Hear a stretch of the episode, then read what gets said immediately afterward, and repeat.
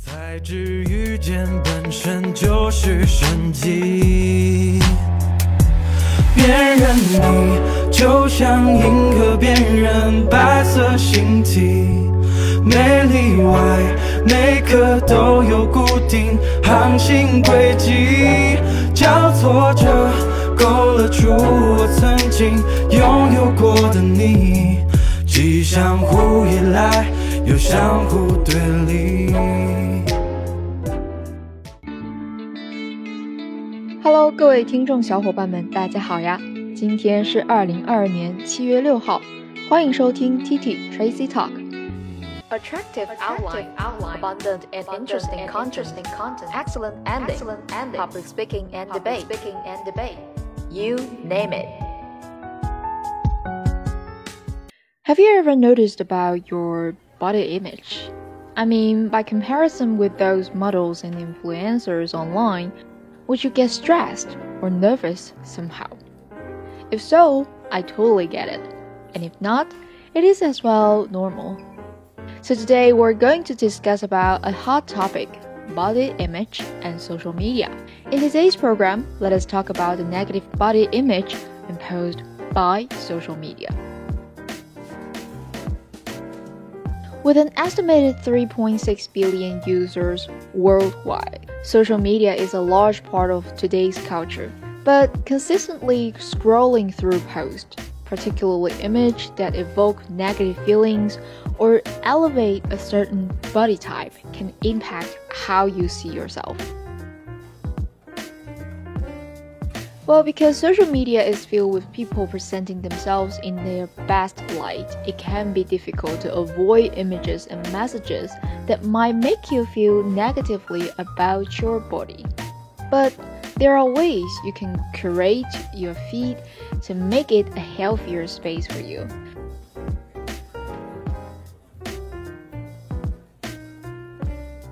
So, in the initial stage, people see themselves as subject and object. You can guess which part of people would deem themselves differently and are you subjective or objective? Well, as we all know, normally females are considered as object because while males are the opposite. And because of this self image, women's fitness media has been severely influenced. So, how social media can negatively affect body image? So, we need to know more about what is body image, right? Body image refers to your perspective of your body's appearance and how it compares to societal standards. A negative body image can cause unrealistic expectations of how your body should look and could lead to unhealthy behaviors like disordered eating.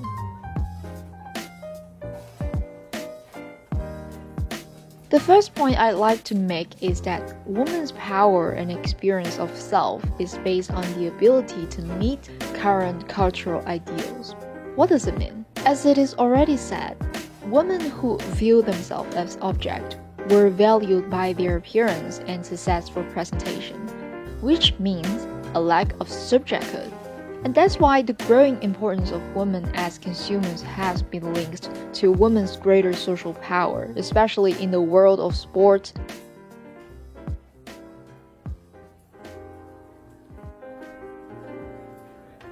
A small 2018 study found a, a correlation between time spent on social media, negative body image, and disordered eating. This was especially true if participants were scrolling through appearance related content, like the account of a fitness instructor or model on Instagram.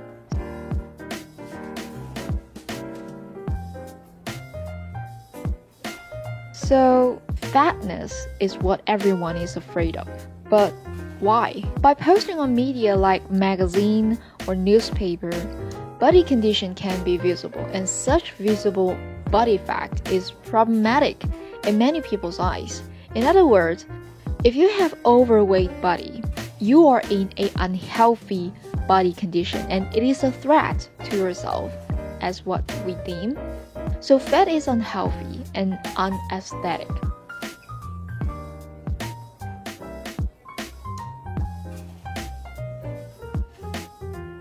Henceforth, fit body, which is frequently displayed to the population, becomes an obligation and requirement to people. In this case, it is a token of showing their social responsibility and civic participation. However, the reification and deification of the fat-free form is visually reinforced almost continuously with the imaginary in magazines.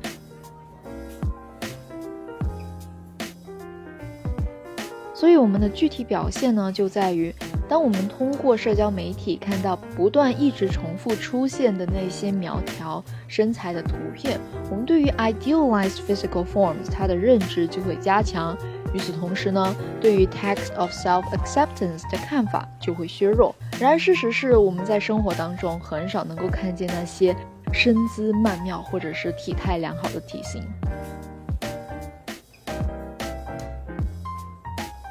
Besides, the fit body simultaneously validates the individual and legitimates the value of such a body. And an image of health becomes paramount for people's critical measures of health.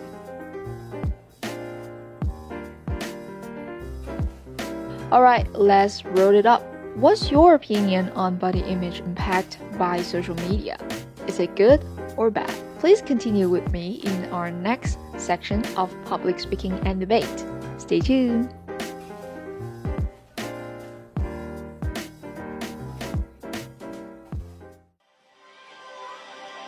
还没有听过瘾吗？想要继续收听精彩的内容吗？